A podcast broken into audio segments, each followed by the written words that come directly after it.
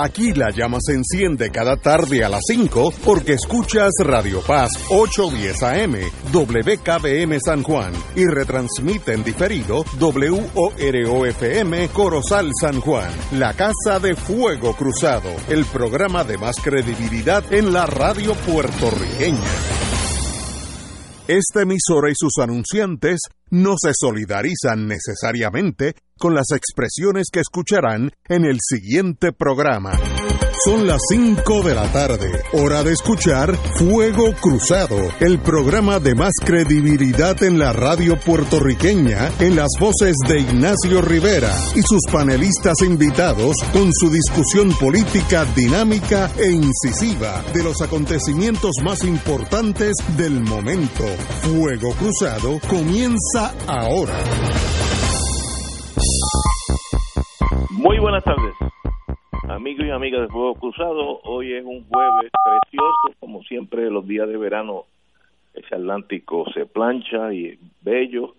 La Bahía de San Juan, hoy solamente hay un buque de furgones de la Crowley que desembarcan en, Isla Grande. Allá al fondo no hay ningún tan, eh, barco de, de furgones, así que ya estarán llegando para mañana. Pero estamos aquí, estamos en la línea para, como todos los jueves, con el compañero Tato Rivera Santana. Muy buenas tardes, Tato. Buenas tardes, Ignacio, y a todos los amigos y amigas que nos escuchan. Un placer saludarlos. Y nuestro expresidente del Colegio de Abogados, del cual soy miembro, don Arturo Hernández. Muy buenas, Arturo. Buenas tardes, tanto a ti, Ignacio, como a Tato y a toda la audiencia. Oye, yo acabo, de, antes de empezar este programa, tuve el privilegio de oír la conferencia de prensa de la Fortaleza. Me impactó porque no hablaron los políticos, sino hablaron los técnicos. Y voy a hacer un recuento más o menos de la situación según el país. El señor el licenciado Osvaldo Soto, eh, eh, ayudante de Asuntos Públicos, presentó a los ponentes, pero eh, para mí fue una buena presentación del gobierno.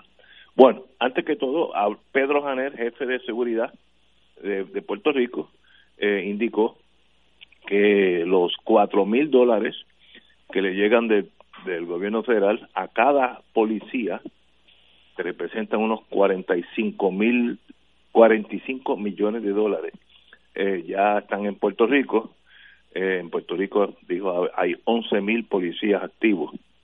Y eh, indicó eh, que este dinero ya está llegando, eh, así que los policías con muy con muchísimos derechos, que estos son la primera línea en las trincheras, no, igual que los doctores y las enfermeras nos están ayudando, muy merecido.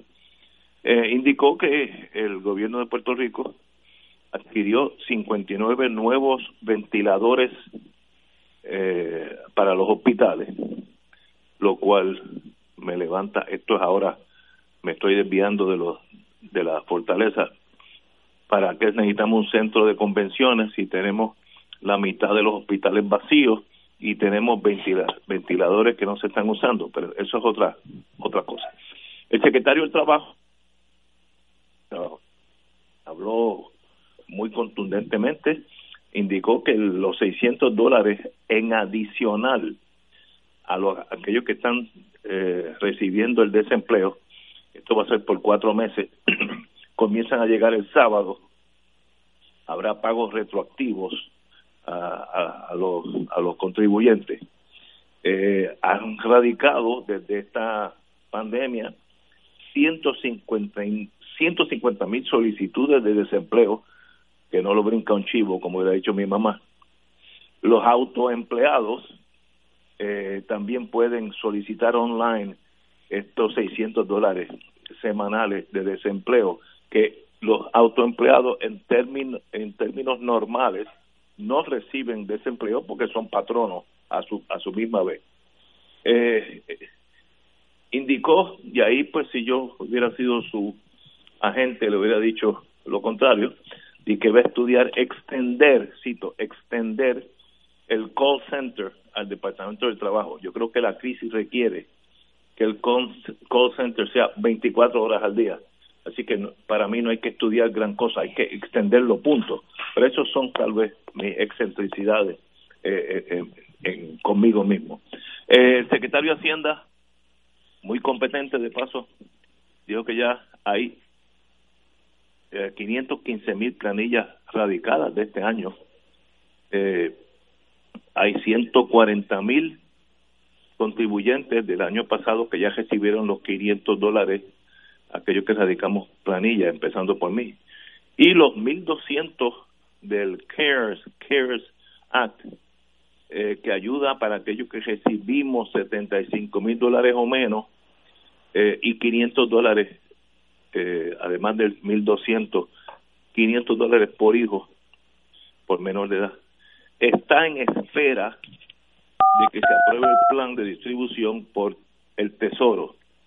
Dijo que ahora mismo se está evaluando y en los próximos días se va a estar recibiendo, serían unas 800 mil personas que recibirían ese dinero, un montón.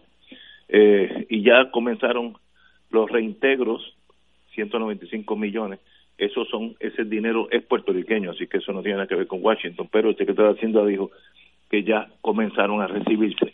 El secretario de Salud, también, muy seguro de sí mismo, dijo que siguen rectificando, palabra de él, rectificando la data de salud, que era una catástrofe. Y dice que hasta ahora hay 1.230 casos, los de verdad, no los doble contados, los menos contados, sino que rectificando hay 1.230, se han recuperado 391 que ya se fueron para sus casas, eso son buenas noticias, eh, y dice que para el lunes tendrá finalmente la rectificación. Aplaudo al secretario, primero que admite el caos que había y le mete caña con un pico de esos de, de abrir surco y dice, para el lunes tengo los números de verdad.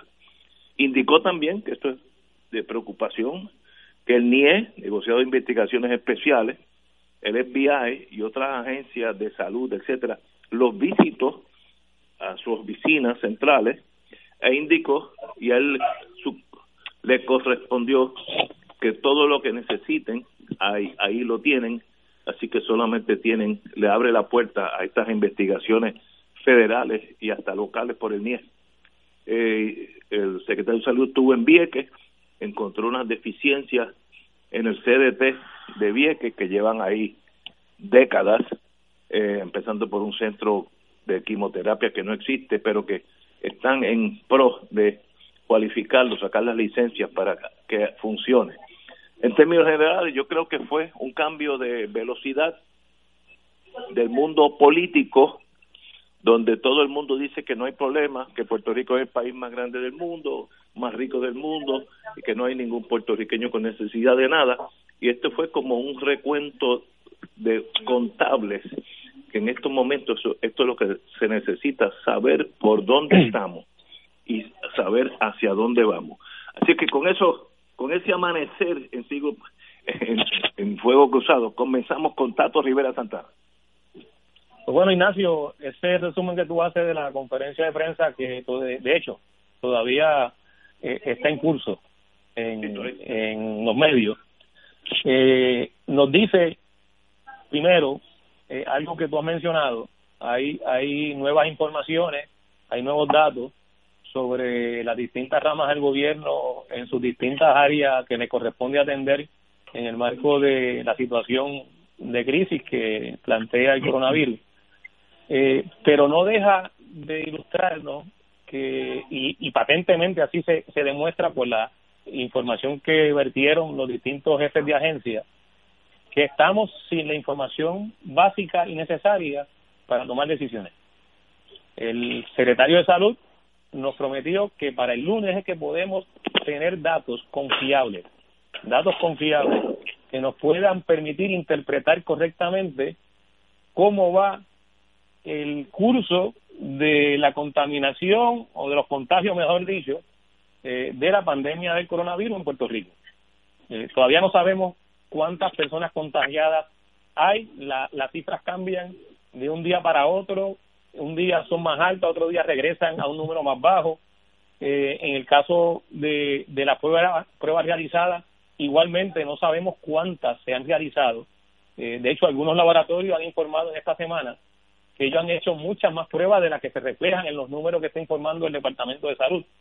Eh, de modo que, no tenemos a estas alturas, luego de más de un mes de confinamiento voluntario en la mayoría de nosotros, eh, pero por otro lado por decreto del gobierno eh, en el país no tenemos todavía una información que nos diga exactamente dónde estamos parados con relación al coronavirus.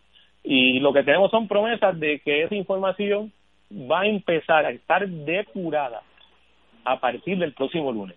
Es decir, todo lo, que hasta ahora se ha informado en cuanto a datos sobre el coronavirus en Puerto Rico no tiene validez y aceptado ahora mismo por el secretario de salud. De hecho, en estos días también eh, lo había expresado, se había reunido con el director del Instituto de Estadística de Puerto Rico, instituto que había sido marginado en todo este proceso por el gobierno eh, presente y que ahora se ve en la necesidad de recurrir a ese instituto para empezar a corregir lo que ha sido una metodología que desde sus inicios ha sido criticada por epidemiólogos que han señalado de sus graves fallas, de sus vacíos y, la inconsistencia y la calidad de los datos que se ha estado incorporando a esa metodología eh, y a la forma en que se han manejado esos datos.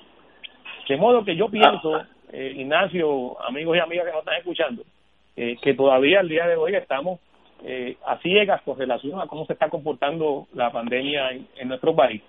Y eso es significativo porque simultáneamente en la forma en que hacemos ese señalamiento, y otros lo han hecho también, eh, existe en estos días, en las últimas horas, las últimas 24 o 48 horas, toda una campaña del sector privado para que se reabran las actividades económicas.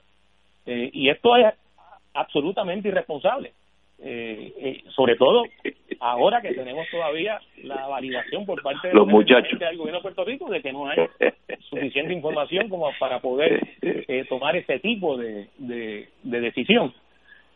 Además, además tenemos todo lo que representa los procesos de contratación de las empresas o de los proveedores de las pruebas y de otros equipos médicos que también se ha convertido en una especie de, cosa nuestra donde la información escasea y todavía al día de hoy no sabemos el alcance y la profundidad de los escándalos que han implicado la fallida compra de un millón de, pruebas a través de una compañía de construcción en Puerto Rico a un proveedor en Australia y en el día de hoy sale que otra eh, compra que se hizo de pruebas rápidas, unas ciento mil pruebas que se compraron, a sobreprecio de unos tres dólares o menos que costaba cada prueba, al gobierno de Puerto Rico se la vendieron a 36 y hasta 45 dólares cada prueba, lo que implica, lo que implica que el porciento de costos por encima de lo que es el precio real está sobre el 1.200, 1.400%. Entonces, ese, ese escenario eh, siempre eh, es perjudicial para, para un gobierno y para una agencia pública porque la credibilidad está en cero o en negativo. Eh, y yo pienso en ese sentido que, que tiene que hacer muchísimo más eh, el gobierno, las agencias, quienes dirigen estas agencias, para poder recuperar la credibilidad y que entonces la información pueda servirnos a todos en nuestra sociedad como base para tomar decisiones, tanto las que hay que tomar en términos colectivos y las que tienen que tomar las agencias públicas, como las que tenemos que tomar los ciudadanos, las familias, eh, los colectivos en nuestras comunidades eh, con relación al, tema del coronavirus y lo que implica y los asuntos eh, que giran alrededor de, de esta pandemia. Este, estás hablando de la población LLC 313 o 313 LLC eh, donde hoy sale que el suplidor, que China y Estados Unidos, debe ser un distribuidor, las vende por menos de 3 dólares, nosotros las compramos por 28. Eh, yo no sé por qué el gobierno, porque hay 51 mil pruebas que todavía no han llegado, ¿por qué no se cancela ese contrato? Si obviamente es un megatumbe, o es que se, ya el dinero se, se fue eh, pues para eso es que está el gobierno, para que nos expliquen. tenemos que ir a una pausa, pero quiero indicar que me agradó el cambio de velocidad de hablar, tener que oír políticos en la fortaleza, a tener que hablar, oír a los secretarios de las diferentes agencias hablar de su de su finca específica con sus problemas. Me graduó el, el, este, el en inglés se dice, eh, ay, estoy pensando en español, me agradó la forma de expresarse el secretario de salud, que dijo, tengo números incorrectos, los estoy corrigiendo, ya estos son los corregidos hasta ahora y para el lunes van a estar corregidos, las que sean. Si son mil casos, mil casos, y si son diez mil, diez mil, pero que sepamos la verdad. Así que para corregir el caos anterior, se necesita gente que muerda la bala y que salga el tiro por donde salga. Con ese pensamiento positivo, vamos a una pausa y regresamos con don Arturo Hernández. Fuego Cruzado está contigo en todo Puerto Rico. Hoy Puerto Rico vive momentos que han cambiado nuestro diario vivir. El coronavirus ya es una pandemia a nivel mundial. Por el bien de los más vulnerables y tus seres queridos, evitemos su propagación y contagio. La radio siempre ha estado en los momentos más importantes de tu vida. Ahora más que nunca estamos contigo. Por eso únete a nosotros y quédate en tu casa. Conéctate, somos tu mejor compañía para informarte, orientarte y entretenerte. Un mensaje de la Asociación de Radiodifusores y esta emisora se ha creado una iniciativa, la Alianza por Nuestros Héroes de la Salud, para proteger al personal médico que trabaja en hospitales durante la emergencia del COVID-19. A través de este esfuerzo, se le proveerá al personal de los hospitales el equipo protector que tanto necesitan en estos momentos. Infórmate en la página de Facebook de MCS Foundation, porque la salud de todos es nuestra prioridad siempre. Un mensaje de la Alianza por Nuestros Héroes de la Salud y esta emisora. 2.6 millones de autos en Puerto Rico, algunos de ellos con desperfectos.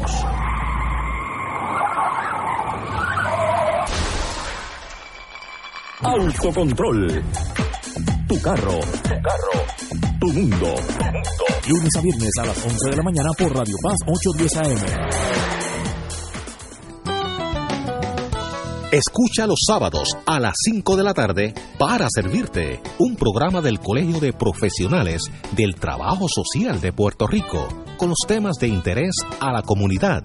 Recuerda, los sábados a las 5 de la tarde para servirte por Radio Paz 810. Y ahora continúa Fuego Cruzado.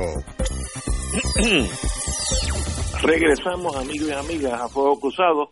El compañero Arturo Hernández tiene la palabra o yo la, mi resumen de lo que oí antes de comenzar este programa de las ponencias de los diferentes secretarios de la señora gobernadora.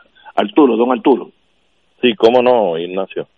Eh, de acuerdo a ese resumen que tú has brindado, yo pasaba a juicio o lista y y se me pintaba a mí este e-, este tipo de información suministrada, ¿verdad? Por los jefes de agencias, dando la información al país de que llegaron estos recursos, los tenemos, están disponibles, vamos a empezar a repartirlos a partir de tal fecha, etcétera, etcétera. Y todo, todos dieron ese tipo de información al país. Pero entonces, si nos detenemos un poco, buscamos y decimos, un momento, ¿qué ha pasado históricamente con la policía de Puerto Rico? Con las horas extras de los policías en sus jornadas, ¿verdad? A veces se ha dicho que los fondos están, pero los pagos no han salido a tiempo, no les ha llegado a los policías. ¿eh? Entonces, tenemos igualmente en términos del Departamento del Trabajo, el problema que hemos estado viendo durante los últimos días o semanas de la solicitud, de las quejas en cuanto a la inaccesibilidad a través de correos electrónicos o de llamadas telefónicas con relación al Departamento del Trabajo y poder solicitar, hacer las solicitudes correspondientes a estas ayudas. ¿eh? Entonces, ¿de qué nos sirve el anuncio de todos estos recursos si no hay el engranaje en estas agencias para que la cosa funcione, para la que, la cosa corra, para que fluya. ¿eh? Entonces, tenemos igualmente el problemita con Hacienda y los 1.200 dólares eh, que se le debe asignar a toda persona que haya radicado planilla o tenga seguro social, etcétera. Están los fondos, están esperando por directrices del Tesoro de los Estados Unidos. Bueno, pues vamos, ahí tenemos otro desdén más. Si es que dentro de esta pandemia y esta necesidad estamos esperando por esas instrucciones o reglamentaciones del Tesoro y no llegan y no acaban de llegar, pues ¿qué gestión usted está haciendo, señor, para empujar esto y forzar que se, se corresponda como se debe? ¿Ah? Ninguna. Lo mismo que tú mencionas con relación a los ventiladores adquiridos y mencionas el centro de convenciones. ¿Para qué? Si tenemos hospitales que no están ocupados al 100% ni al 80% con casos de coronavirus. Es más, hoy destaca una, una de las de las noticias en la prensa escrita donde el IMA San Pablo tiene un ajuste en jornadas de trabajo y despidos que afectan a 2.000 empleados de una plantilla de 4.900 empleados en esa institución. Incluso confirman el despido de 490 empleados hoy. Correcto. ¿Ah? Entonces, esto tú lo ves y tú buscas cómo puede justificar la gobernadora una orden ejecutiva de inmunidad al personal médico si la cosa no está madura, como decimos nosotros en el aldor nuestro del derecho. Vamos a vamos por partes. Si, si la, la inmunidad debe corresponder a cuando hay una crisis real en términos de que hay hospitales atestados, no da el personal médico, no dan las facilidades para poder atender y la cosa como cuando usted tiene una copa de líquido se desborda. Ese desborde, usted no puede esperar que le vengan a reclamar por ese desborde. Tiene entonces que buscar una garantía de que el desborde no ha sido mi culpa. Yo eso no lo pude controlar. Y ahí viene la, la indemnización, no la indemnización, la, la inmunidad. ¿eh? Y entonces está aún peor, desde un poco más antes de llegar a ese extremo. Vamos, estamos ante una epidemia, un virus, en que no hay todavía un protocolo final aceptado por toda la disciplina médica para tratar el asunto. Aquí estamos todavía experimentando. Aquí no hay un protocolo de medicación para paliar el virus que esté aprobado. No hay una vacuna. No hay nada. Aquí estamos en el tanteo constante con este virus y esto no es culpa de nadie. Pues porque es novel, es una cosa nueva en términos de la epidemiología y entonces pues no se tiene esto al alcance ni a la mano, todo el mundo está tanteando en laboratorios, en centros de salud en distintas partes del mundo hasta que surja un tratamiento adecuado y surja una vacuna preventiva, ¿verdad? Prospectivamente hablando, de manera que en términos de tiempo y espacio yo creo que esa inmunidad que agarra la mandataria para expedir ese tipo de inmunidad es prematura, no está maduro el momento para bregar con esto. Y puede exponerse a que pueda haber un requerimiento de surgir un caso en estos días en que se puede impugnar esa inmunidad.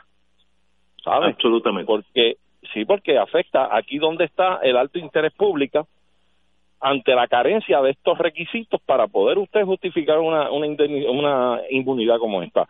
Así es que esto hay que cogerlo con pinza. Pero ciertamente, a mí me parece, Ignacio, primero que yo le tengo un gran respeto a los funcionarios públicos.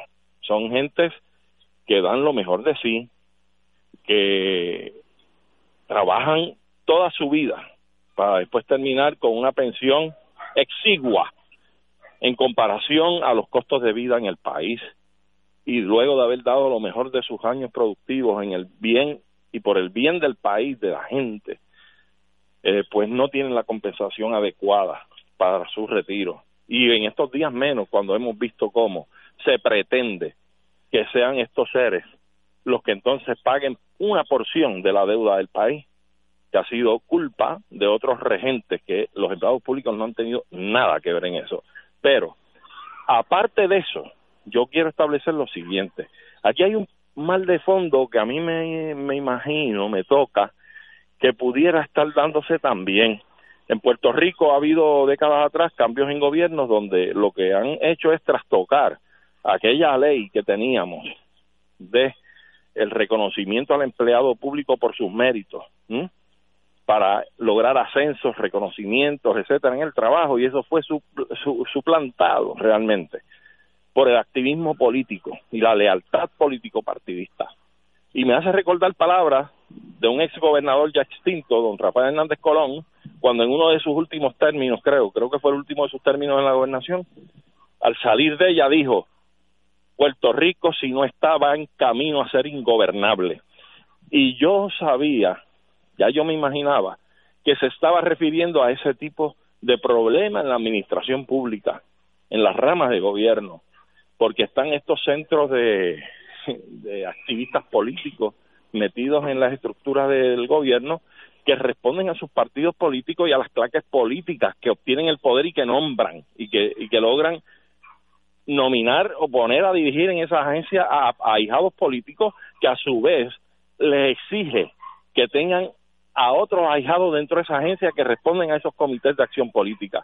Eso ha venido a carcomer la función pública del empleado público. Y no digo que son todos, pero los que están hacen suficiente daño. Aquí no ha habido entonces, por esa, esa dinámica, estamos carentes del liderato adecuado en las ramas ejecutivas para empezar a diezmar esto, a acabar con esto y volver al escenario que teníamos del mérito en la función pública, donde usted no importa qué partido usted pertenezca, usted hace una hoja de trabajo de excelencia en su desempeño y usted va a recibir los méritos que correspondan, ya sea en ascenso, en estímulos para estudio, en superación, etcétera.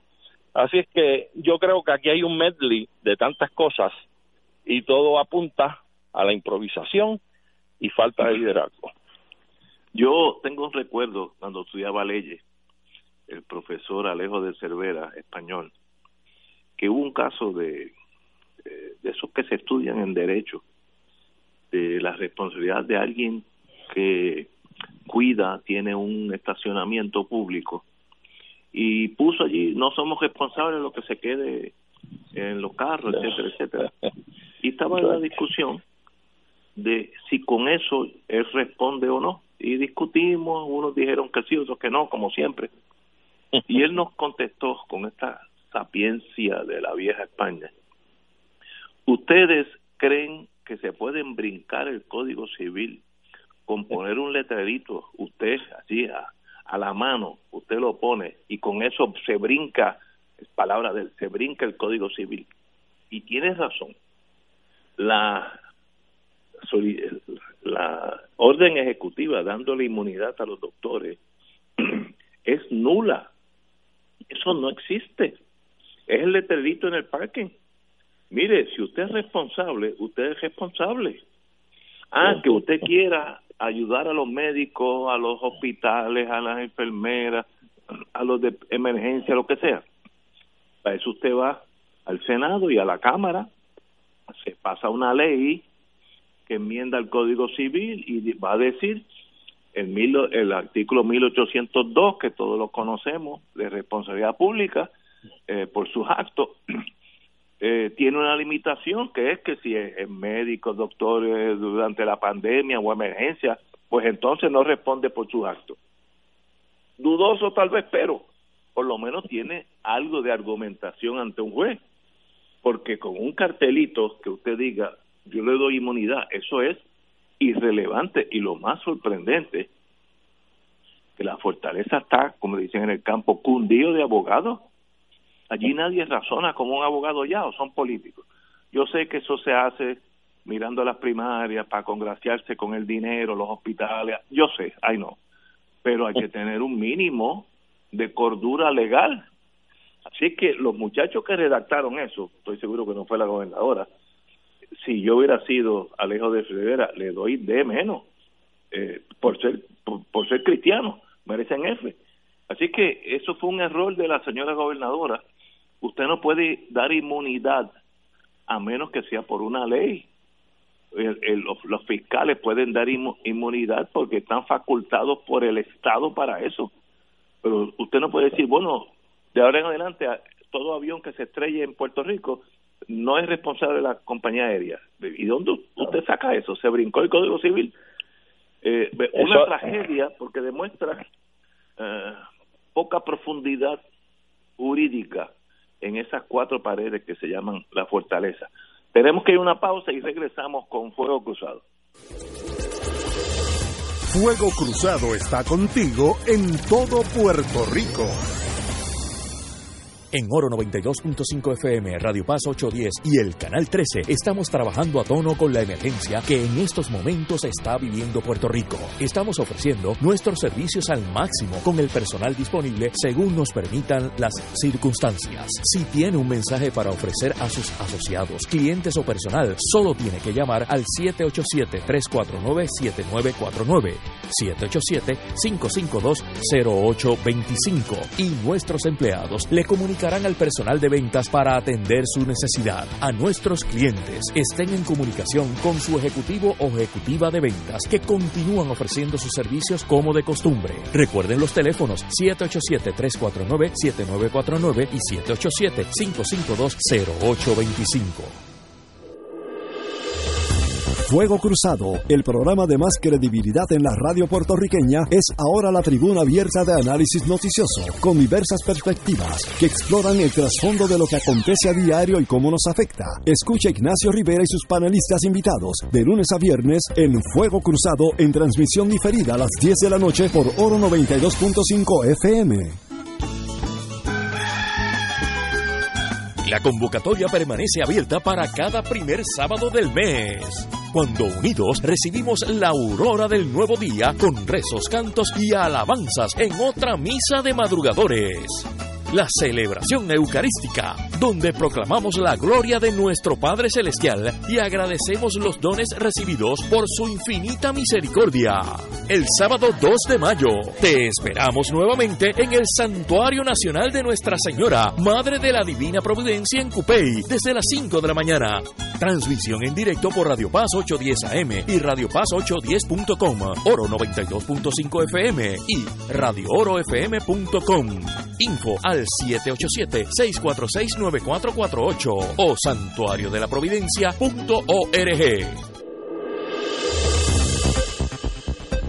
Y ahora continúa Fuego Cruzado.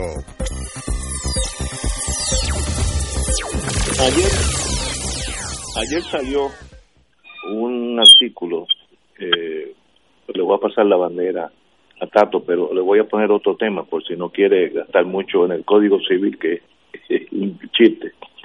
Pero en el New York Times, que es un periódico que se ve en las cuatro esquinas del mundo, dice que Puerto Rico es el último, la última jurisdicción bajo la bandera americana en torno a pruebas de la ciudadanía contra el coronavirus.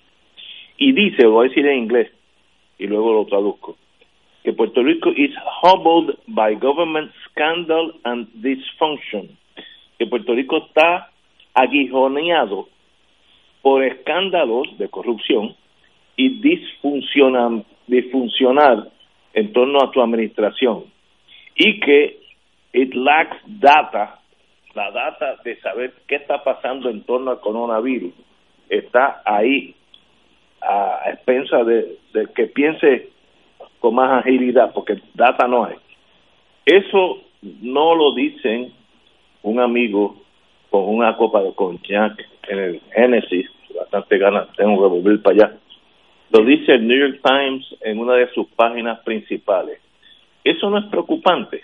Tato, tú que eres planificador. Pues ciertamente que es muy preocupante que un periódico como el New York Times eh, anuncie al mundo, porque tiene ese alcance como tú has mencionado, la situación de la precariedad y la debilidad institucional para manejar información básica, en este caso sobre el coronavirus, que ha reflejado eh, Puerto Rico, principalmente el gobierno de Puerto Rico, que es quien tiene la responsabilidad de levantar eh, esos datos y, y esa información. Dentro de Estados Unidos, como territorio de Estados Unidos, como colonia de Estados Unidos, pues somos el último. Eh, pero yo sospecho, aunque no he visto los datos completos, pero si he visto las comparaciones con otros países, debemos estar también entre los últimos países en cuanto a pruebas realizadas eh, por cada 100.000 habitantes. eh, lo cual nos trae a lo que planteamos al principio del programa. Si no tenemos suficiente información, suficientes pruebas, pues no sabemos cómo se está comportando el virus en, en Puerto Rico. Y es importante destacar que saber cómo se comporta el virus es importante, vaya la redundancia, porque el virus no se comporta igual en cada país. Ya sabemos que hay unas grandes diferencias en la forma en que el virus se desarrolla y se eh, contagia en unos países y otros. Igualmente, cómo se dan los procesos de recuperación en unos países y otros y cómo funcionan las cuarentenas, el distanciamiento social en unos países y otros. Así que esa singularidad que es importante que cada gobierno la haga, en el caso nuestro, pues no se ha hecho con eficiencia. Y bueno, ya eso es reconocido por el propio secretario de Salud, como mencionamos anteriormente, eh, y por otros funcionarios del gobierno de Puerto Rico que lo reconocen, pero además la comunidad científica en Puerto Rico lo venía advirtiendo hace varias semanas, antes de que New York Times publicara esta información. El, el científico puertorriqueño Daniel Colón, que es profesor en la Universidad de Yale, ya lleva como tres semanas, si recuerdo bien, el, el tracto de sus primeras expresiones, señalando el, el asunto de la, de la falta de información y de cómo se está manejando mal este tema, este tema de las pruebas. La epidemióloga doctora Cruz María Nazario, de hecho en esta edición electrónica del periódico Claridad, hay una buenísima entrevista a ella donde también hace una relación de cómo el proceso, la metodología del Departamento de Salud en este tema de las pruebas ha sido desacertada, errática desde sus inicios. Así que tenemos un panorama en cuanto a este tema que lo que viene a corroborar el, la noticia de New York Times es lo que se había venido diciendo ya eh, por varias semanas por la comunidad científica en Puerto Rico y otros y otras que han estado eh, planteando eh, y han seguido este tema de, de la información. Afortunadamente, yo creo que todos tenemos la gran esperanza de que a partir del lunes, cuando el Instituto de Estadística haya limpiado esos datos, haya manejado mejor la información, pues podamos tener eh, unos resultados que nos sorprenda de forma agradable, que, nos sorprenda en el sentido de que efectivamente eh, este sacrificio que hemos hecho todos en Puerto Rico, toda nuestra sociedad, todas nuestras comunidades, todos y todas eh, nosotros, eh, ha permitido que la, el contagio, que el coronavirus se haya eh, contenido, se haya controlado, precisamente por ese esfuerzo que se ha hecho.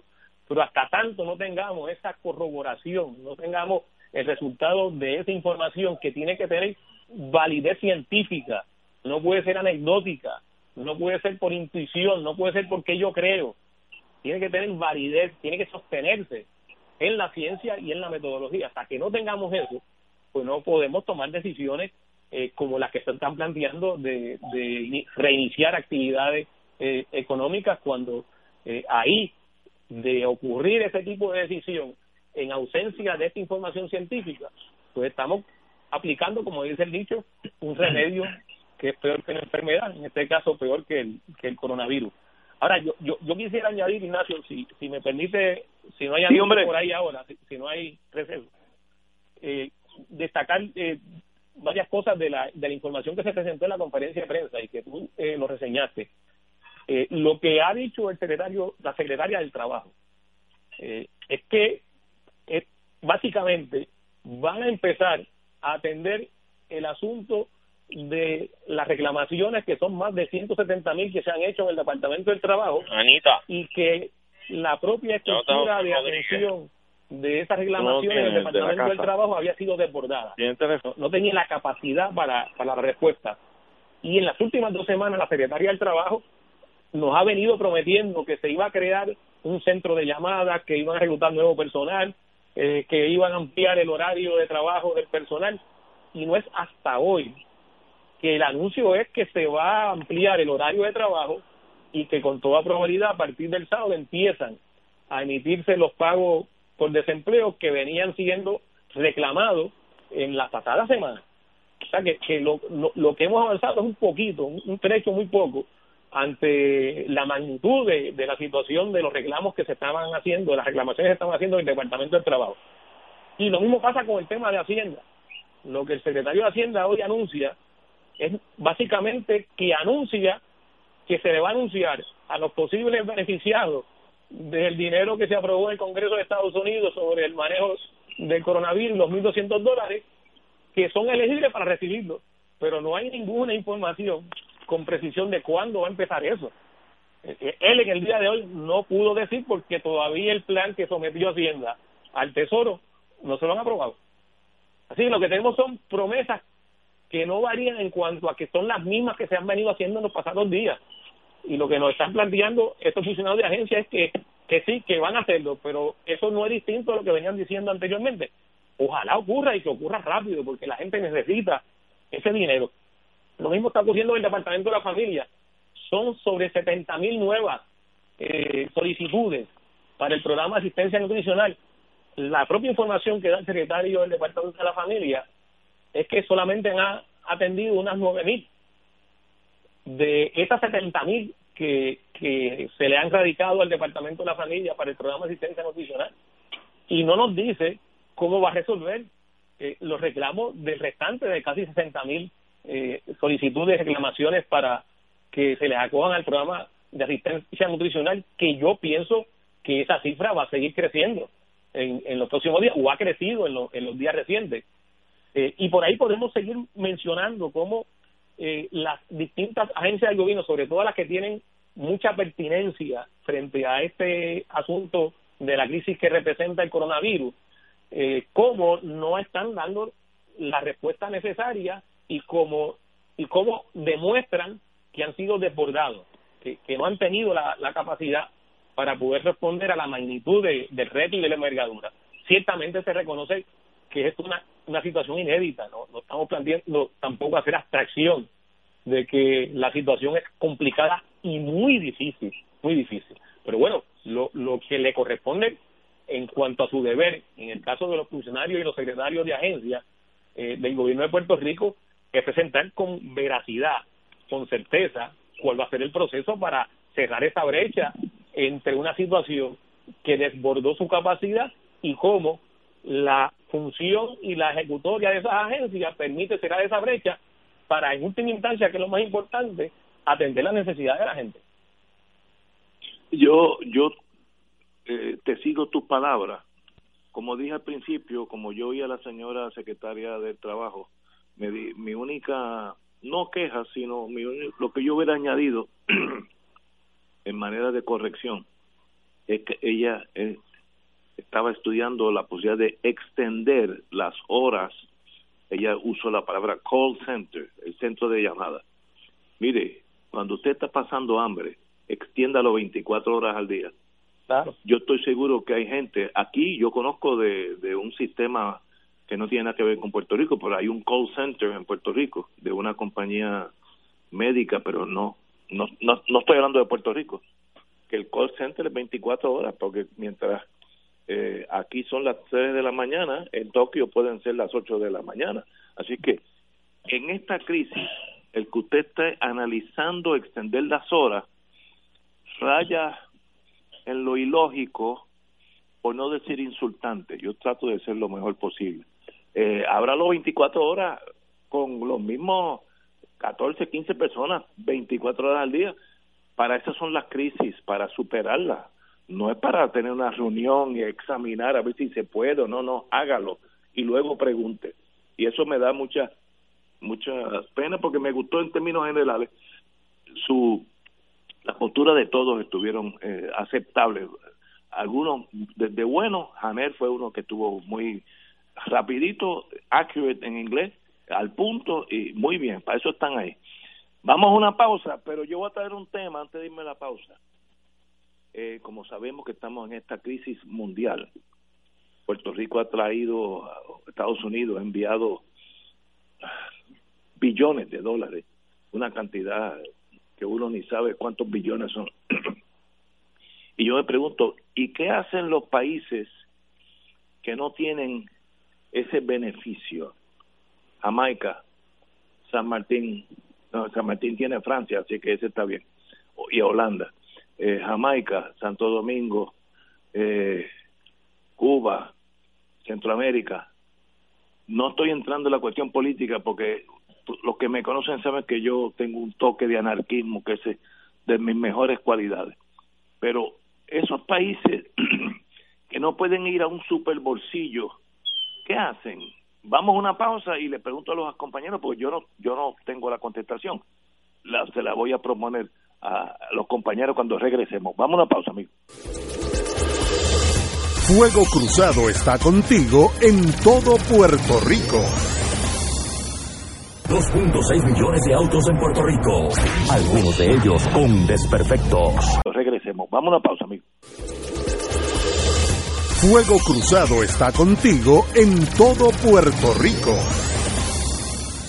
2.6 millones de autos en Puerto Rico, algunos de ellos con desperfectos.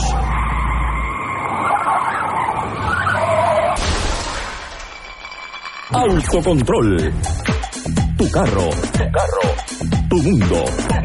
Lunes a viernes a las 11 de la mañana por Radio Paz. A la comunidad. Recuerda, los sábados a las 5 de la tarde para servirte por Radio Paz 810. La pandemia que amenaza a la humanidad en estos días de incertidumbre ha puesto en peligro no solo la salud de las personas, sino que también la economía global y la subsistencia financiera de la familia y otras instituciones. Las emisoras católicas que antes de la crisis ya enfrentaban una situación precaria para poder funcionar, se ha mantenido en el aire sirviendo a la comunidad y a los fieles, brindándole aliento y promoviendo la fe y la esperanza. Ahora más que nunca, recabamos de tus oraciones y ayuda económica para mantener este ministerio. Envía tu aportación a través de la aplicación ATH móvil de la siguiente manera. Paso número uno, marca Pay a Business. 2. Busca Radio Paz 810. 3.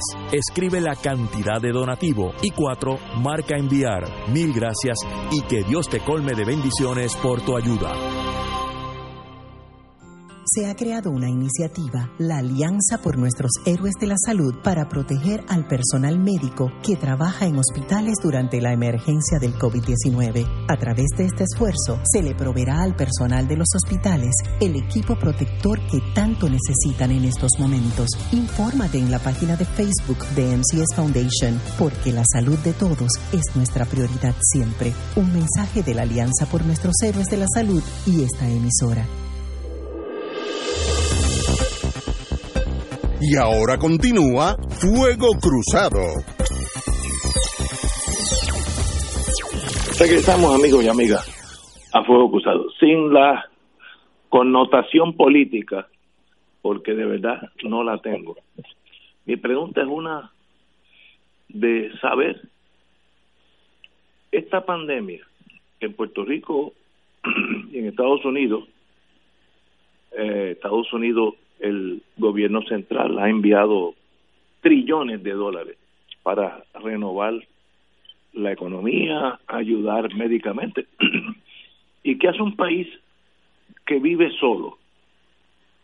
Eh, hay que enfrentarse eso a, lo macho, eh, se muera que el, que se muera y, y seguimos para adelante, o pueden hacer algo. Yo no tengo idea, no tengo la contestación a esta pre una pregunta yo creo que es válida, porque los jamaiquinos, yo tuve un tiempito en mi vida en Jamaica, yo un tiempito en mi vida en Haití, son tan buenas personas como nosotros, hermanos míos.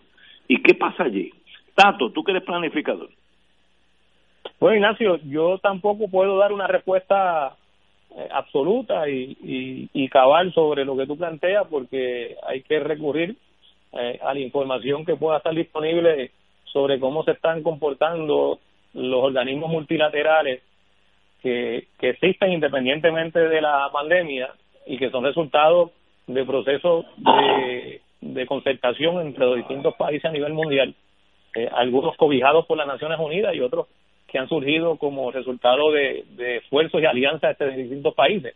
Eh, pero a nivel internacional existen unas entidades que sirven precisamente para atender situaciones extraordinarias como la que representa el, coronavirus. En estos días yo he estado leyendo y he visto titulares de respuestas del Fondo Monetario Internacional y del Banco Mundial eh, ya eh, autorizando y desembolsando dinero de ayuda a, distintos países.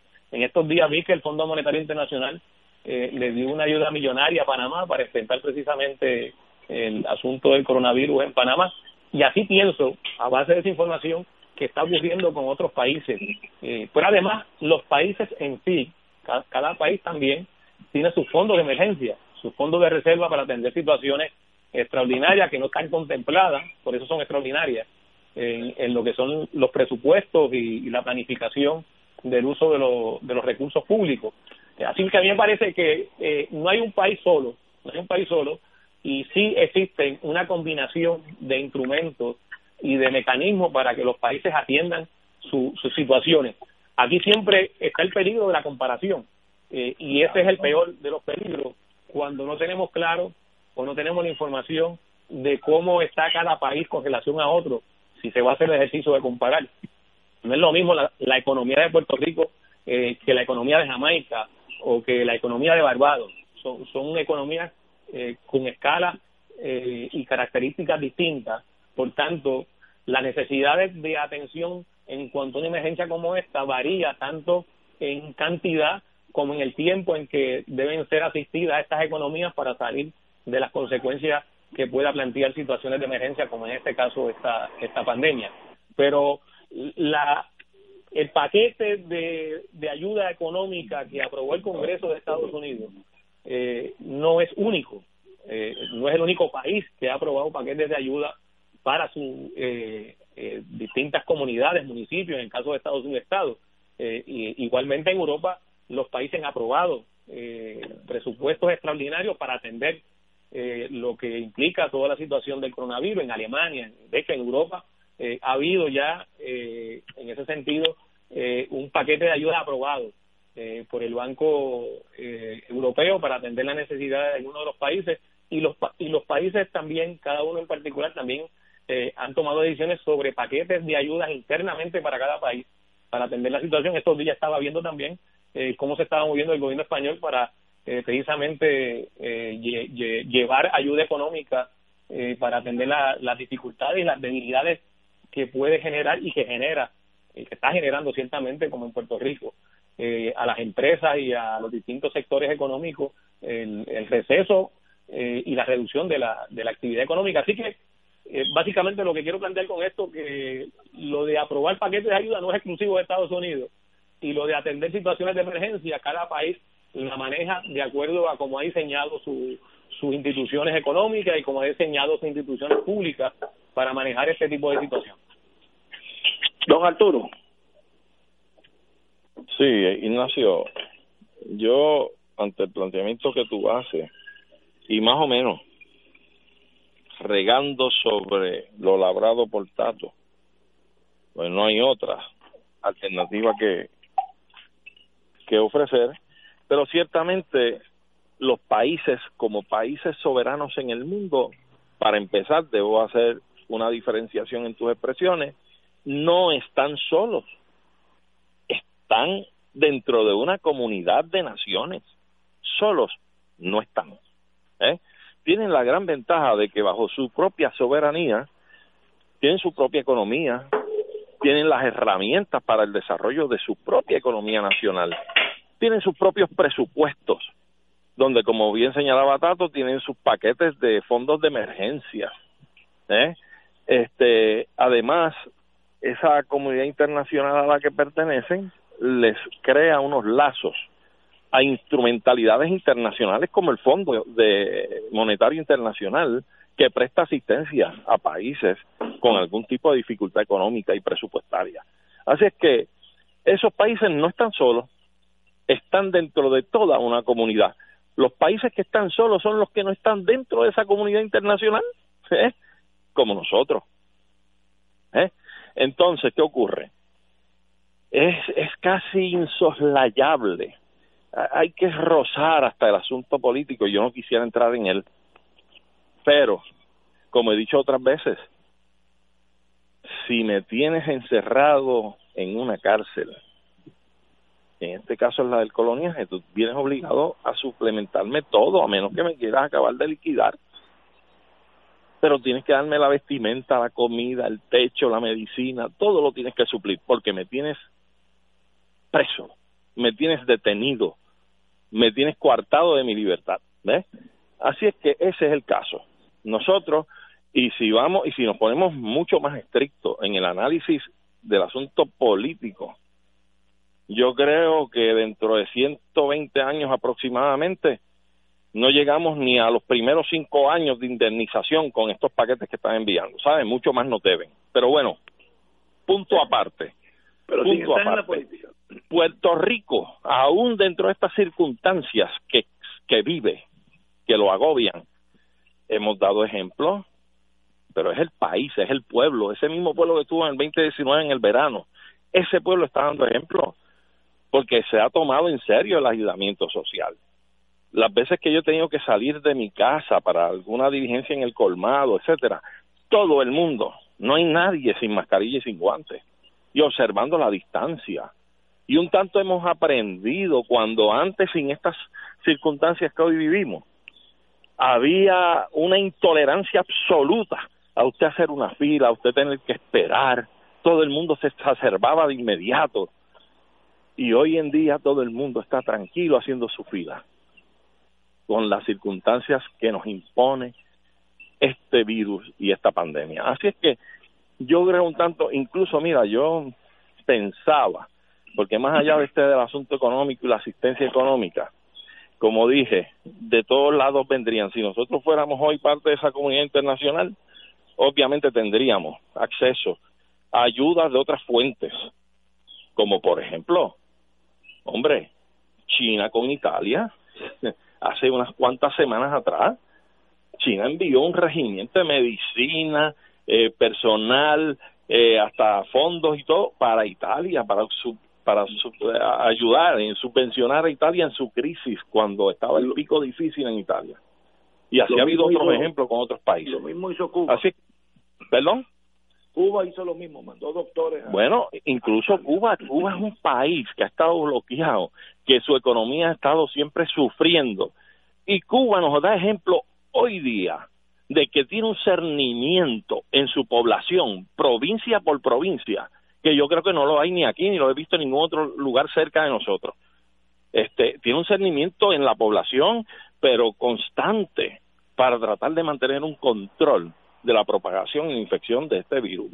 Así que todos los países tienen sus herramientas, pero es importante que tengan ese poder para poderlas adoptar de acuerdo a sus circunstancias, a su economía, este, a todo lo que tenga manejo sobre sí mismo ese país, ¿verdad? Pero nosotros aún así, por la actitud del país, de la gente, hemos podido empezar a andar en este camino de una forma un tanto positiva, a pesar de los desmanes de que, como dijiste ahorita, la jurisdicción dentro del marco de los Estados Unidos con menos eh, suplido de pruebas para hacer el test, ¿verdad? Pero esto me da a mi pie para hacer una breve, brevísima reflexión con un par de preguntas. Creo que todos somos parte de la naturaleza. En la naturaleza, a la misma vez, la naturaleza de por sí tiene ciclos de depuración, de cambios, de ajuste. Y los ejemplos son los huracanes, terremotos, volcanes, mil cosas que las hemos visto al transcurrir todas las civilizaciones. Ahora, las epidemias en nuestra raza humana, que somos parte de esa naturaleza, no juegan ese mismo papel. ¿Ah? Hemos visto hoy, ante el cese de la actividad humana, globalmente hablando, cómo la naturaleza se recupera y respira. Nos dice esto que debemos considerar ajustes a nuestra actividad humana post-COVID-19 para vivir en mayor armonía con la naturaleza. Yo creo que ahí está el punto nosotros tenemos que cambiar el pensamiento más allá de la inmediatez, más allá de lo consecuente, más allá de lo ordinario. Tenemos que meditar esto. Nosotros siempre nos hemos sentido abstraídos de lo que es la naturaleza. Nosotros aquí la naturaleza aparte.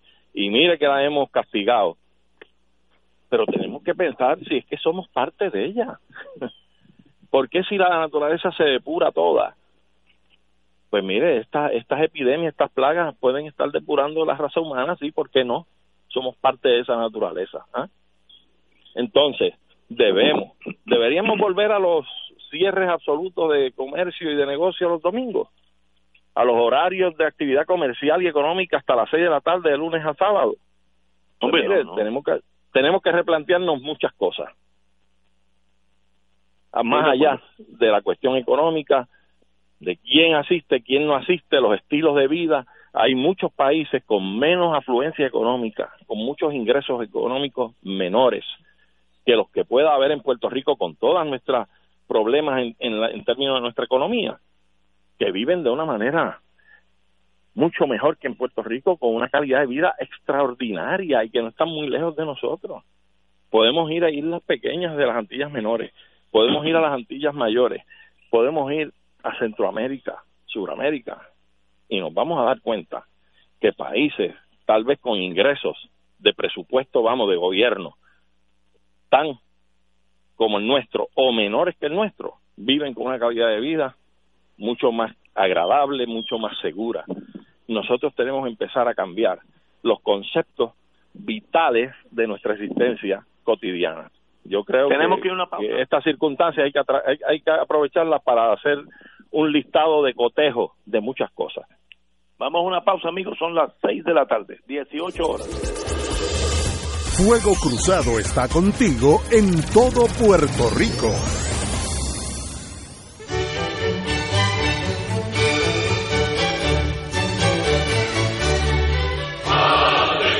Reina del cielo, alégrate, aleluya. Porque el que mereciste llevar en tu seno, resucitó como lo había dicho, aleluya. Ruega por nosotros a Dios. Gózate y alégrate, Virgen María, aleluya. Porque ha resucitado Dios verdaderamente. Oremos. Oh Dios, que por la resurrección de tu Hijo, nuestro Señor Jesucristo, has llenado el mundo de alegría. Concédenos, por intercesión de su Madre, la Virgen María, llegar a alcanzar los gozos eternos por Jesucristo nuestro Señor. Gloria al Padre, al Hijo y al Espíritu Santo, como era en un principio, ahora y siempre, por los siglos de los siglos. Amén.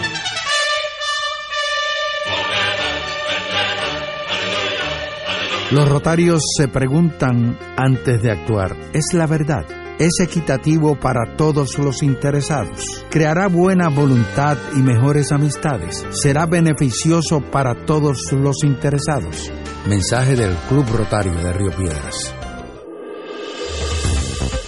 Aquí la llama se enciende cada tarde a las 5 porque escuchas Radio Paz 810 AM, WKBM San Juan y retransmite en diferido WOROFM Corozal San Juan, la Casa de Fuego Cruzado, el programa de más credibilidad en la radio puertorriqueña.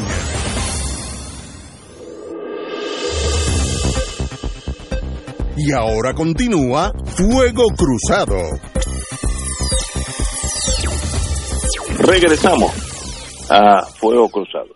Tengo hoy en la historia, en el 1984, ya todos nosotros estábamos creciditos, eh, el virus del SIDA, AIDS, Acquired Immune Deficiency Syndrome, es identificado en los Estados Unidos y de ahí en adelante pues cuestión de tiempo salieron eh, medicinas que alargan eh, la, el decaimiento del ser humano, etcétera, etcétera. Así que no importa la pandemia, el ser humano tiene la habilidad de a la corta o a la larga. Recordemos que el SIDA cuando sale en los 80 mató cientos de miles de personas por todo el mundo y ya pues casi nadie, aunque padezcan de eso, la medicina lo controla. Así que eh, el coronavirus es otro SIDA que está dando bandazos por ahí hasta que alguien en un laboratorio tropiece con eh, el cascabel que le va a poner a ese gato. Y eso estoy seguro que va a suceder. Eh, si pasó con el SIDA, pasará con esto y pasó con el polio, etcétera, etcétera. Bueno, hay unas noticias que son interesantes. Los representantes José Quiquito Meléndez y Néstor Alonso han radicado un proyecto que obliga que los jurados sean unánimes en su veredicto. Conllevaría este proyecto de ley enmendar la constitución a esos efectos. Yo creo que está colmado de buenas intenciones, pero en realidad es académico, porque ya el Supremo de Estados Unidos lo indicó y se acabó el tema. Aquí no hay más nada que hacer. Se puede quedar en los libros, se, puede quedar en nuestra constitución el 9 a 3, pero los casos que empiecen hoy, por lo menos, por lo menos, porque puede haber retroactividad en algunos casos, eh, van a ser unánimes o no van a ser. Pero los dos señores, Quiquito Meléndez y Néstor Alonso, eh, ya este, radicaron ese proyecto, lo cual se eh, se esperaba, vamos a ponerlo así. Pues, compañero, usted que fue presidente del colegio, diga usted. Bueno, ciertamente como tú señalas, o sea, ya, ya la sección de nuestra constitución que establece eh, el que los veredictos de culpabilidad tienen que ser no menores de 9 a 3 o más, ¿verdad? 10 a 2, 11 a 1 o 12 a 0. Eh, para ser hallado alguien culpable por un jurado en Puerto Rico, ya esa sección quedó derogada con la decisión del Tribunal Supremo de los Estados Unidos, porque nuestra condición política de eh, indefensión, una condición política de eh, sometimiento, nos somete a la lectura e interpretación de la Constitución de los Estados Unidos eh, sobre Puerto Rico y sobre sus territorios y sus estados, ¿verdad? Ese es el federalismo, el, gobierno federal y los derechos que reconozca, pues aplican, cuando ellos decidan que aplican, aplican a todo el mundo por una u otra de las enmiendas a la Constitución. Ahora bien, es interesante porque para unas cosas sí, para otras no. ¿ah? ¿Eh? Y es el planteamiento que está, ha estado haciendo Igaltúa muchos años del voto presidencial y todo ese tipo de cosas, en lo cual yo no creo. Pero estoy hablando de, las reglas del juego y del árbitro en el juego, que es el Tribunal Supremo en los Estados Unidos. ¿eh? Para unas cosas sí aplica a sus territorios de Estado cuando tú vas como un territorio hacer un planteamiento X, Y o Z sobre la aplicabilidad de tal determinación o de tal interpretación de algún derecho fundamental en términos de los ciudadanos bajo la ciudadanía norteamericana, pues si eso va en contra de la política pública de los Estados Unidos respecto a sus, a sus territorios, por ejemplo, pues lo interpretan de otra forma y, han llegado a decir que pueden ser selectivos en cómo aplican y reconocen esos derechos a los ciudadanos de los territorios que tienen una ciudadanía legislada. ¿eh? Así es que, como dije, a veces sí, a veces no. En este caso, pues fue sí. Y con eso hay que trabajar. Pero como tú bien señalas, eh, esto se torna académico, este esfuerzo de estos legisladores, no sé si, es que no tenían más nada en qué legislar y en qué ocupar el tiempo. Eh, yo creo que hay muchas cosas que hay que enmendar en el país y otras cuantas leyes más que hay que derogarlas también pero no me, no me explico cómo después que se le ha visto el cascabel al gato, dicen que el gato tiene cascabel. Eh, esto yo creo que es el mejor ejemplo desde el, del despilfarro de los fondos públicos en cuanto a unos cuantos legisladores allí. Es más, aprovecho la coyuntura para establecer que no deberíamos estar pagando salarios a ningún legislador. Lo más que debemos aspirar es a que se les pague una dieta si van allí a trabajar se fue allí a trabajar, tiene derecho a una dieta por el tiempo que estuvo allí. Pero salarios no, porque han hecho una carrera política de este asunto. Y hemos visto ya el ejemplo, no vamos a llover sobre mojado, ¿ah? Hemos visto el ejemplo ya de los casos de corrupción, de la venta de influencia, de los traqueteos con, con contratos y amigos y ahijados y padrinos. Y eso hay que empezar a romperlo por algún lado. Pero si está en manos de ellos, olvidémonos del cambio no se va a lograr. Es más. Así que nada, yo creo que a fin de cuentas es, algo fútil y yo creo que demuestra, como dije anteriormente, que no han tenido más nada en que ocupar el tiempo, ni siquiera en estos tiempos de crisis. Tato.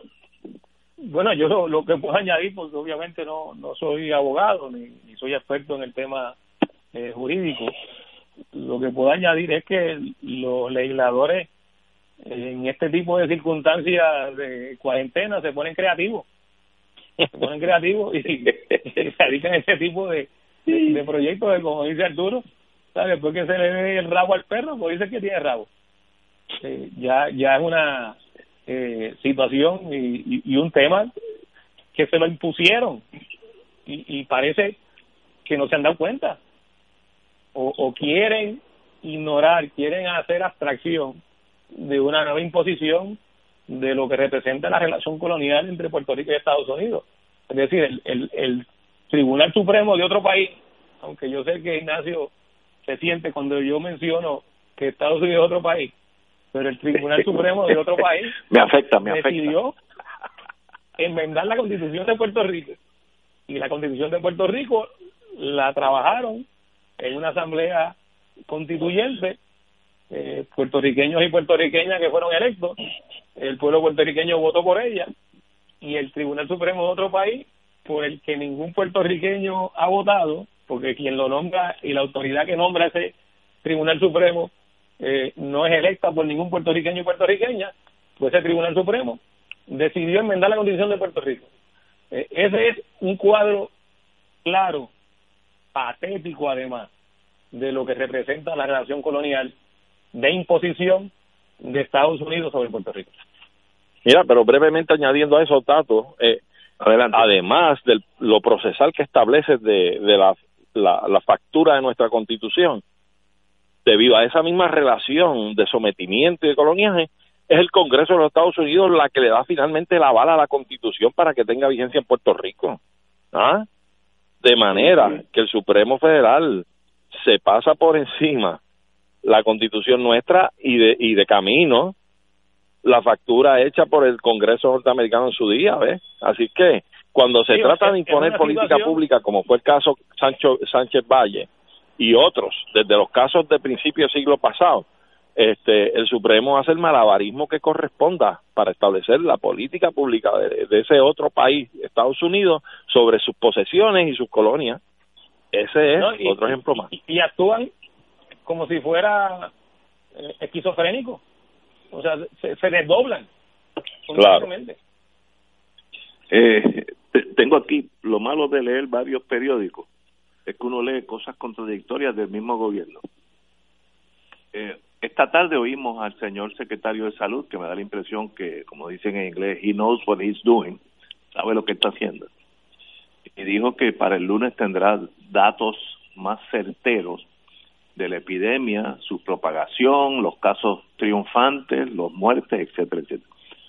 Eh, ayer salió, y, eh, solamente eh, hay que analizarlo eh, con un chiste, el epidemiólogo de Puerto Rico dijo, salió en la prensa de hoy, que los datos del gobierno apuntan a una deceleración de la curva epidemiológica. Pero si el secretario de Salud ha dicho lo contrario, que no se sabe. Entonces, eh, ¿estos dos están en el mismo equipo o, es que yo no estoy entendiendo? Tato, tú que eres planificador, planifícame algo aquí. Bueno, e, eso realmente es materia para un psicólogo o un psiquiatra, porque no, para planificar. Porque, oye, cuidado que en las últimas dos semanas se ha estado discutiendo públicamente hasta la saciedad, desde que uno se levanta por la mañana hasta que se acuesta, el problema de la pobre calidad de los datos que se están manejando con relación al coronavirus y de las insuficiencias de toda esa estadística. E, e, es tema cotidiano, diario, hora por hora, de análisis, de comentarios, de artículos en los periódicos, aquí y fuera de aquí, como fue el reportaje o la noticia de New York Times que mencionaste ahorita, Ignacio. Y entonces el epidemiólogo del gobierno de Puerto Rico eh, habla como si nada de eso se hubiera discutido anteriormente. Y como si su jefe, digo, eh, no sé si cae, tengo en ese sentido mi duda, si el epidemiólogo cae dentro del Departamento de Salud. Pero está haciendo una expresión totalmente contraria a lo que totalmente está el secretario de Salud. Eh, pues mira, estoy de acuerdo contigo. Arturo. Pues mira, Ignacio, este, yo realmente insisto en que seguimos en la improvisación y el mejor ejemplo es lo que tú acabas de reseñar. O sea, tenemos al secretario indicando que la mayor certeza la tendrá a partir del lunes y que pues sin esos números no sabemos dónde estamos ni para dónde vamos. Y entonces tienes al epidemiólogo del Estado indicando que este este asunto de ascensión de los casos, etcétera, ya va bajando.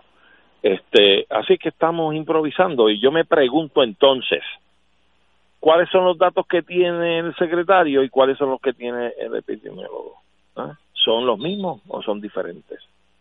Lo mismo ocurre con relación a la fecha del lunes. Tienen que ser los mismos. ¿Perdón? Eh, Arturo, perdona que te haga el comentario. Tienen que ser los mismos porque la claro, claro. que está recogiendo o por lo menos claro, retóricamente lo planteo, ¿verdad? ¿Cuáles son los que tiene uno y cuáles son los que tiene el otro? Pero a lo que voy es que aún señalándose que el lunes se tendrá con la mayor certeza y precisión los datos ya corregidos y demás, óyeme, si tú me traes las guayabas a la planta mía, yo te hago el jugo de guayaba. Pero si tú en vez de guayaba me traes mango, lo que sale es jugo de mango. Es decir, ¿quién tiene los datos? ¿Quién es la fuente de los datos? ¿Quién genera e, esos números? Evidentemente, es el Departamento de Salud. Todos los hospitales, públicos y privados, tienen con respecto a este asunto que rendir información al Departamento de Salud ipso facto. Tengo tantas personas, sospechosos, con pruebas, dieron positivo, negativo, esto, lo otro, se lo tienen que suministrar al Departamento de Salud.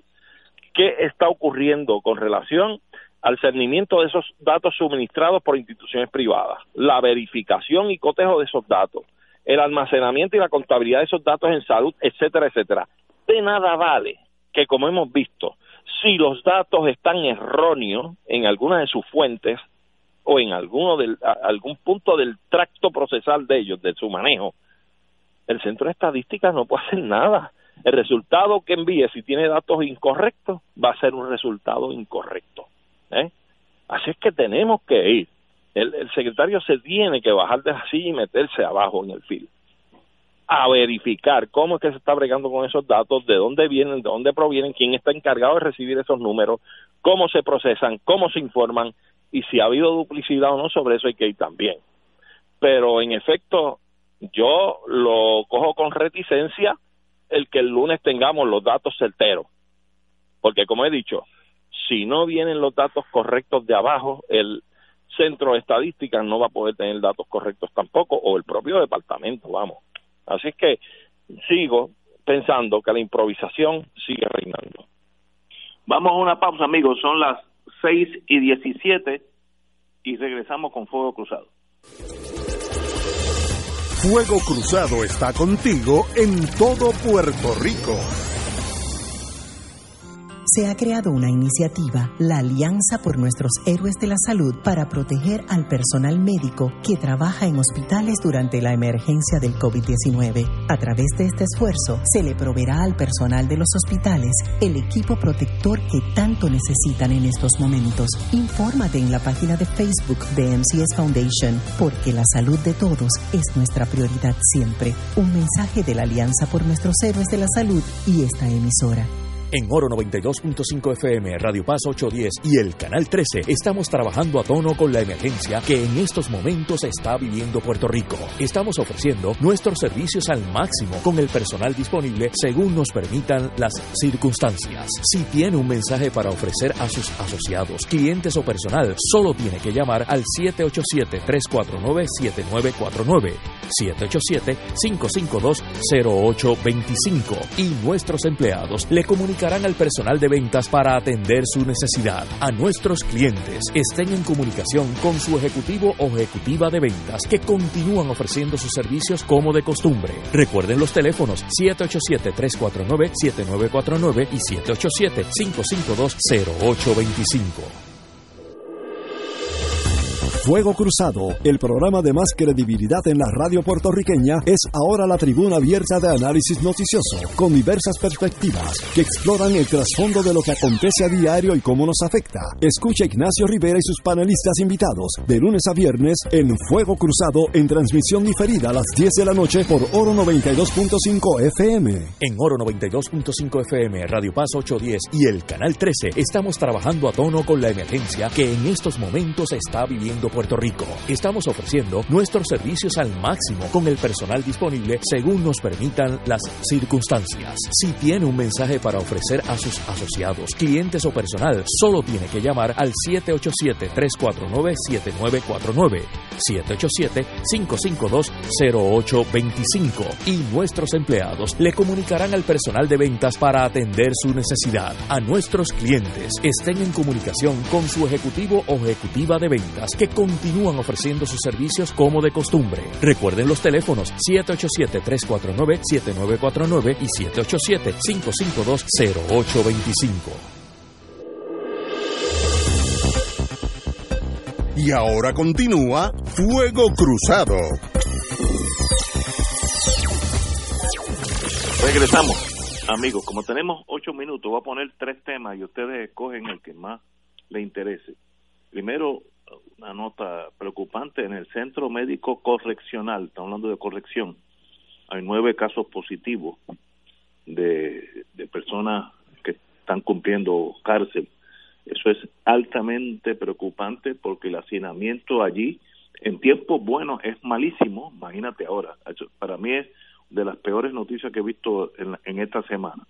Segundo, la señora Contralora, eh, no tengo la, estoy hablando de memoria, encontró que ha habido 269, si no me equivoco, millones de dólares gastados en el superpuerto, pero que no se aparece nada eh, como resultado de esa inversión. Sería interesante la prensa buscar a dónde fueron a tener 269 millones para un superpuerto que no existe. Y el último tema, Aaron Vick, el eh, funcionario que indicó que había él no había firmado el documento para la compra famosa de los 38 millones, dijo que él le mandó la firma electrónica al abogado de, la, de Apex, pero que no tenía idea que se iba a usar para eso, así que eso es un uso indebido. Tres temas. Vamos a empezar con el compañero presidente del Colegio de Abogados. ¿Cómo no está? Eh, eh, este, Rivera, Ignacio, brevemente voy a tratar de tocar los tres. En primer término, corrección. El hecho de que hayan nueve casos positivos allí es alarmante, es preocupante por lo que tú señalas, las condiciones de subsistencia dentro de esas prisiones. Yo creo que es una población que siempre, pues obviamente, naturalmente está marginada y que no tiene los mejores tratos posibles y que hemos visto históricamente cómo han tenido que eh, pujar de distintas formas y maneras para obtener algún tipo de avance en buenos tratos y atenciones que sean necesarios para el concepto que rige ese departamento, que es la rehabilitación. Así es que es preocupante y debe darse de mucha atención. Con relación al punto que establece la Contralora en su informe de 239 millones aproximadamente, si mal no recuerdo, y tú dices, en el, en el puerto de Ponce eso ese dinero que se encuentra según vi es en unas contrataciones que tardan 15 años en darse los servicios prestados y que no redundaron en un beneficio al interés público porque no pone en algún punto, vamos, para resumir el asunto, de funcionalidad adecuada o de mayor capacidad de funcionalidad al puerto de Ponce. Hoy día el puerto de Ponce se sigue utilizando en estas circunstancias del coronavirus o desde el huracán María para acá, para el recibo de mercadencía y almacenaje y para atraco allí en sus muelles de, de, cruceros que sabemos que están también cesados en estas circunstancias nuestras. Así que estamos hablando de 239 millones en un lazo de 15 años para unas eh, eh, unos servicios que no han redundado en beneficio al interés público con relación a ese puerto. Y eso yo creo que sí hay que meter una lupa bien amplia, ver cómo se ha querido empezar a investigar lo de este contrato y Whitefish y otros más, este, quién está en el medio de esto, quién ha estado por medio de este asunto y cómo ha sido eh, eh, este tipo de contratación que nos ha llevado a este señalamiento. Finalmente, el funcionario de Aaron Vick, este señor, es el que precisamente, fíjate, aquí hay que, que establecer bien claramente que este señor es el que es el, no sé si, no sé si es presidente, pero era el hombre que, ¿cómo te digo? Es el, el jefe, por decirlo de alguna forma, jefe de operaciones de, de Fortriz Maritime, creo que es la empresa, y que tuvo contratos hace un tiempo atrás con la ATM, que es la Autoridad de Transporte Marítimo de Puerto Rico, eh, cuando Maldonado de Jesús, el abogado que ha estado mencionado como que ha sido el que ha estado gestionando todos estos contratos de los 38 millones de dólares con la prueba del COVID-19, cuando este señor Maldonado de Jesús estaba dirigiendo la ATM. O sea que el vínculo de conocimiento entre ambos es desde entonces. Y según surge de las informaciones de prensa, eh, cuando se está dando la posibilidad de hacer estas contrataciones del COVID-19 con los 38 millones, pues Maldonado se comunica con él y en alguna forma le pide que le muestre cuál es su firma y demás. Este señor se le envía en una fotografía de teléfono y él la utiliza y la implanta en el contrato que promueve por acá para los 38 millones. Entonces, don Aaron Vick, cuando se le informa sobre esto, dice, un momentito, esto se hizo sin mi conocimiento y sin mi consentimiento. Yo no di la firma para eso. A mí me la pidieron por la posibilidad de un enlace, de posibilidad de, de negocios futuros y demás, y yo la envié para que la vieran. Y la han estado utilizando para una cosa que yo no le he autorizado y que yo desconocía. Y ahí hay un problema grave. Aquí hay un problema de posible comisión de delitos o eh, tiene éticos. Dos minutos. Ahí, sí, aquí hay de todo. Así que yo creo que esto pica y se extiende. Sigue picando. Mira, sobre, sobre esos tres temas, coincido con Arturo en lo que es el tema de corrección. los contagios que hoy se revelan eh, se han dado en, en, corrección, lo que implica que tiene unas consecuencias de no manejarse correctamente y adecuadamente en, en, esa institución.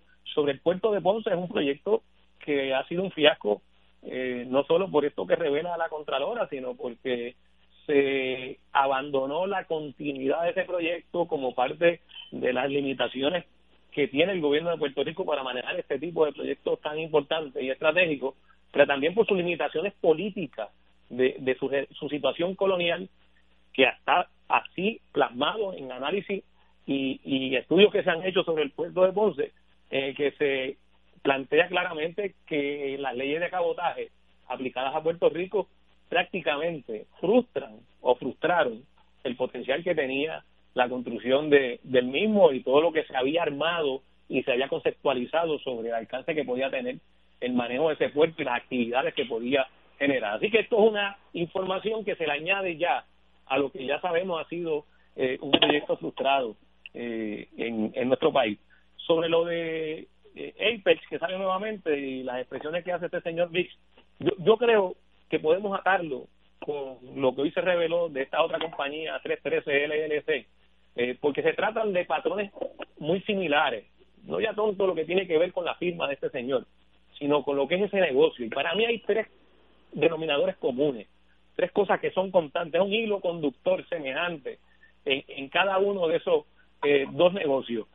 Uno, que son empresas que no saben, que no tienen experiencia y que de hecho son de reciente creación o se cambiaron en poco tiempo para poder tener acceso al negocio. Así que hay toda intención de aparentar lo que no son. Así que esa es una de las primeras características. La otra tan mala como la primera, es que estafan al gobierno de Puerto Rico, le venden a sobreprecio, es decir, estafan al pueblo de Puerto Rico. Salió ya la información de lo que implica eh, la compra sobre precios de una prueba que varía muchísimo menos y en el caso de este 13 LLC hasta 1.400% menos. Y la otra característica, el otro denominador común, es que los directivos de ambas empresas son PNP. Ahí. Señores, tenemos que irnos, se nos acaba el tiempo en el, en el mundo histórico, que está llegando un avión aquí a Isla Grande por Monje Perpero. Si lo oyen, me, me disculpan. Eh, antes de irnos, en el 1861, Robert E. Lee fue nombrado comandante de las fuerzas confederadas eh, en torno a su pugna con el con la Unión del Norte Además está decir que terminó casi 800 mil muertos después y el, la Unión del Norte, los New England Yankees, como se le dicen en el sur, ganó sobre los Dixie Boys, los de abajo. Eh, pero este señor era eh, graduado de West Point, tenía un prestigio y hizo muy buen trabajo con las tropas que tenía. Así que eso es parte de la historia. privilegio tenerlos aquí, don Arturo Hernández y a Tato Rivera Santana, y nos veremos el jueves que viene. gracias, gracias, cómo no. A las órdenes, gracias mil. Igual.